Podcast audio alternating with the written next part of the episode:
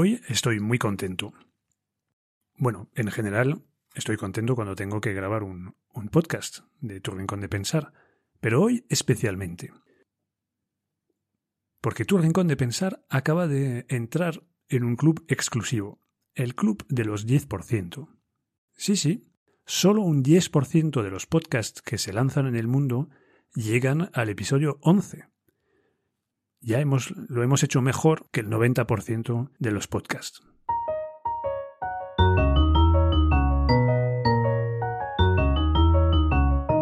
Te llames Aristóteles o Antonio García, Marie Curie o María Pérez, cuando no piensas, la lías. Todos necesitamos un espacio donde entrenar y fortalecer nuestro pensamiento crítico. Esto es, tu rincón de pensar.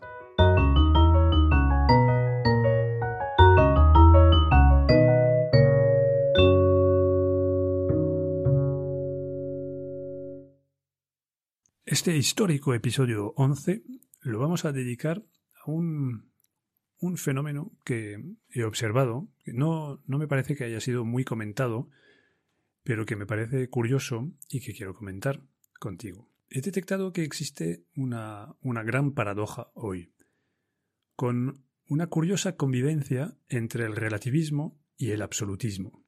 A ver, me explico un poco mejor.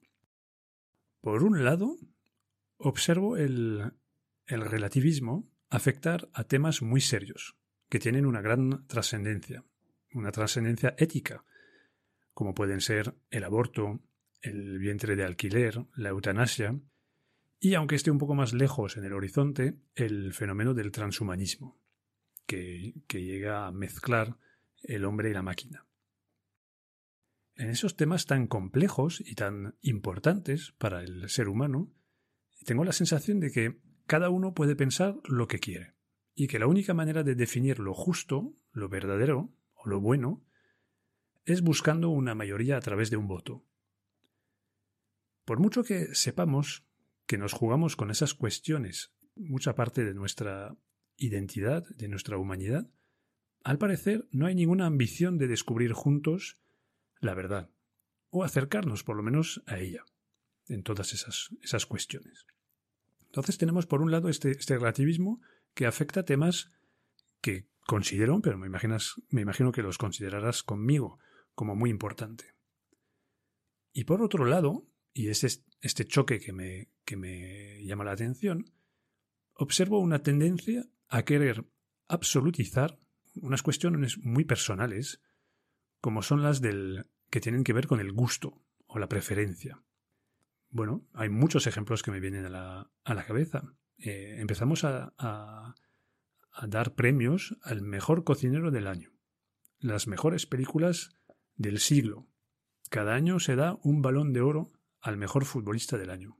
Y bueno, hablando de fútbol, eh, hay que ver los debates en redes sociales que se, que se montan o que se montaban eh, para determinar quién era el mejor futbolista de la historia. Había una pelea entre gente que decía que era Messi y otros que decían que era Ronaldo, eh, pero peleas tremendas, con, con, con, gente que se sulfuraba en los, en los foros y en los chats. Y todo, todavía en el ámbito del deporte, pues se ve esas mismas peleas en los foros con pues eh, los fans de Federer, los de Nadal y los de Djokovic que se pelean para saber quién es el mejor jugador de la historia. Y yo pregunto, ¿tiene sentido querer introducir la certeza propia de la ciencia y de las matemáticas donde podríamos perfectamente convivir con los gustos y sobre todo con la divergencia de gustos? ¿Qué más nos da saber quién es el mejor futbolista del mundo? no nos podemos limitar a hablar de quién es nuestro jugador preferido y por qué desde una posición subjetiva. Lo que me descoloca muchísimo es que las mismas personas que se enzarzan para saber si está mejor la carne poco hecha o bien hecha, pues esas personas aceptan que en materia de eutanasia o de aborto no se pueda juzgar la opinión del otro. Parece que estamos condenados a la trivialidad, que los los temas donde vamos a buscar fijar una verdad son los temas tontos del mejor restaurante, la mejor película, el mejor actor y estas esas historias. No sé qué te parecerá a ti, Pero a mí me llama muchísimo la atención ver que tenemos una sed de absoluto, de certeza, de verdad, para unos temas en los que podríamos perfectamente convivir en el más en el relativismo más más grande, que son esas cuestiones de un restaurante. Pues a mí me da igual que se determine el mejor restaurante de Madrid. Pero, pero no, hay este afán de, de en, esos, en esas cuestiones eh, completamente secundarias, pues llegar a una, a una verdad y querer imponerla a los demás con un premio. Este premio es indiscutible, se impone a todos los demás. Y sin embargo, en otras temáticas donde me parece que como sociedad deberíamos hacer muchos esfuerzos para llegar al fondo de una cuestión con esta pretensión de acercarnos al máximo a la verdad, a lo bueno, eh, ahí pues no, firmamos una especie de, de paz, una especie de empate y decidimos que para no tener que hacer esfuerzos, pues todo el mundo puede opinar lo que, lo que quiere. Entonces, esto sería el punto de partida, esta situación que he detectado y que me parece curiosa y, que necesita para mí un poco de, reflexión. Parándome a pensar sobre esta absolutización de los gustos, llegué a detectar tres motivos por los que debemos eh, dedicarle nuestra atención. El primer problema tiene que ver con la metodología que está detrás de la atribución de esos, de esos premios y de esta absolutización de los gustos. ¿Qué veo en esta metodología? Pues veo eh, una tremenda falta de rigor, que por un lado se justifica porque son temas triviales, pero que por otro lado tiene consecuencias negativas porque nos acostumbran a metodologías muy artesanales de andar por casa, para no decir completamente improvisadas, para definir lo que en principio es una realidad, una verdad. Dos ejemplos. La mayoría de esos, premios se deciden por votación. Los Goyas, los Oscars, el Balón de Oro. Todas esas cosas se deciden por votación. Y entonces puede llegar a meter en la cabeza de la gente que también por votación podemos decidir lo que es la realidad de temas como el transhumanismo, el aborto, la eutanasia y muchos otros temas. La gestión de la inmigración, es decir, que, mm, en esos temas también podríamos prescindir de un debate, de un diálogo profundo para acercarse a la verdad con los argumentos de unos y de otros, con las perspectivas de unos y otros, y escapar de todo este lío para acortar, votar y decidir lo que, lo que es, cuando realmente no se puede, no se puede hacer así. Pero como tenemos ya en nuestra cultura asumido que muchas de esas cosas se deciden por votación, pues nos puede ahí meter en un, en un camino e-, equivocado. Y eso es cuando hay una metodología, es cuando hay una votación. Pero muchas veces eh, asistimos a entregas de premios eh, que detrás no hay ni votación ni, ni nada. Yo por, por, experiencia personal he pasado muchos años en el mundo del emprendimiento y he visto muchas veces pues eh, entidades dar premios a emprendedor o emprendedora del año, proyecto innovador del año. O también veo que se populariza mucho ahora el tema de las listas, los, los 30 debajo de 30 años y esas cosas. Detrás, detrás de esto no hay ningún rigor generalmente los premios que se, de este tipo que se dan en un evento directamente se, se utilizan para atraer a un ponente pues eh, se contacta con esta gente y dices, pues mira, vamos a, darte el premio a Emprendedor del Año. Entonces la gente viene y, se sube al escenario para recoger el, premio porque les encanta, para, para pues cuidar de su, de su ego y proyectar ahí una imagen exitosa y entonces a cambio pues eh, aceptan dar una, dar una charla. Y no hay más criterio. Es el que acepta venir para recoger el premio, pues le damos el premio de mejor mm, del año. Y otra vez esto nos va a hacer perder el rigor cuando vamos a tener que enfrentarnos a temas mucho más, mucho más serios. El segundo problema que detecto está relacionado con la propaganda. Muchos de esos premios tienen detrás intereses comerciales. Por ejemplo, el Oscar a la mejor película. Detrás de esas votaciones, pues hay un lobby muy fuerte de los grandes estudios de cine porque saben que el Oscar impulsa las ventas de entradas de una película. Y entonces, pues nos acostumbrado, nos acostumbramos a ver normal que, que haya esfuerzos comerciales para llegar a imponer que algo sea lo mejor. Y también se manda una mala, mala señal a, las empresas de relaciones públicas que gestionan todas esas campañas de, de propaganda, porque se les manda la señal de que pueden, pueden con sus campañas fijar el criterio de lo que, de lo que está bien, de lo mejor, de lo que está, de lo, de lo bueno. Entonces, ¿cómo les vamos a parar los pies cuando sobre cuestiones mucho más importantes eh, van a poner en marcha grandes campañas de comunicación pagadas por, por lobbies? no, no les vamos a poder decir que en este tema no entren, que en este tema no queremos presiones, queremos llegar al fondo de la cuestión con argumentos sólidos, y no en base a eh, campañas de comunicación. Pues es, imposible. Y la gente estará acostumbrada a aceptar esas campañas de, comunicación. Y finalmente el tercer punto, eh, que para mí es un problema de esa absolutización de los, de los gustos, es que, in fine, creo que refuerza nuestro sesgo de confirmación.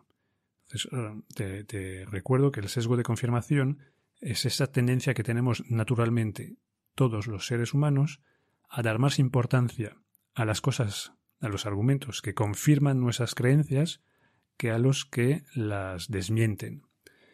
Y, los premios, pues, eh, entran en esos factores que refuerzan nuestros sesgos de confirmaciones, porque cuando te ha gustado una película y de repente a esta película le dan un, un premio, pues te creces, estás todavía más convencido de que, de que esta película es, es muy buena.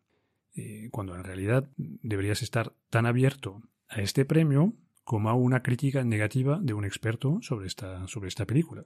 Los premios eh, suelen llegar muy rápido a nuestro cerebro y hacer que nos refuercen nuestras convicciones eh, prealables. Bueno, eso es el, problema y sus consecuencias. Y ahora, pues como, como, siempre en tu rincón de pensar, la idea es que mm, busquemos la manera de entrenarnos para no formar parte de este problema, sino intentar solucionarlo. Y yo creo que hay básicamente tres cosas que podemos todos hacer, eh, son bastante sencillas. La primera es, tienes que activar tu pensamiento crítico. Es fundamental que reconozcas el gusto o la preferencia detrás de un discurso. Y que veas que, que este discurso sea absolutista no tiene ningún sentido. Es decir, cuando alguien está haciendo como una especie de argumentación para demostrar que eh, este jugador es el mejor del mundo, eh, se, te, tienen que encender unas, unas alarmas y, tienes que ver que en este ámbito eh, estamos realmente en un ámbito de preferencias, que no, no tiene ningún sentido pelearnos para saber quién es el mejor. Bueno, voy a matizar un poco esto, porque a lo mejor, como he usado mucho este ejemplo, pues mm, te puedes confundir. Podríamos, realmente, si lo pensamos muy bien, aunque yo, creo, sigo pensando que sería absurdo, porque realmente nuestra sociedad no necesita saber cuál es el mejor futbolista de la historia. Pero de querer hacerlo, lo podríamos hacer. Lo que pasa es que nunca sería una pelea entre dos fan clubs de dos jugadores porque la pelea la deberíamos tener sobre la definición de los criterios. Deberíamos ponernos de acuerdo y pelear para saber qué significa el mejor. Y una vez que lo hemos definido y hemos definido los criterios, después usamos esos criterios como una, un filtro eh, y, y, pasamos este filtro sobre los perfiles de un montón de jugadores y vemos eh, quién acaba siendo el mejor. Y a lo mejor no, no son ni el uno ni el otro de este debate eterno entre Messi y Ronaldo, por ejemplo. A lo mejor descubrimos de que el mejor de la historia pues es eh, efectivamente Pelé, que el, lobby brasileño siempre lo empuja, pero a lo mejor con datos, eh, si nos hemos puesto de acuerdo antes sobre los criterios, pues llegamos a esa conclusión.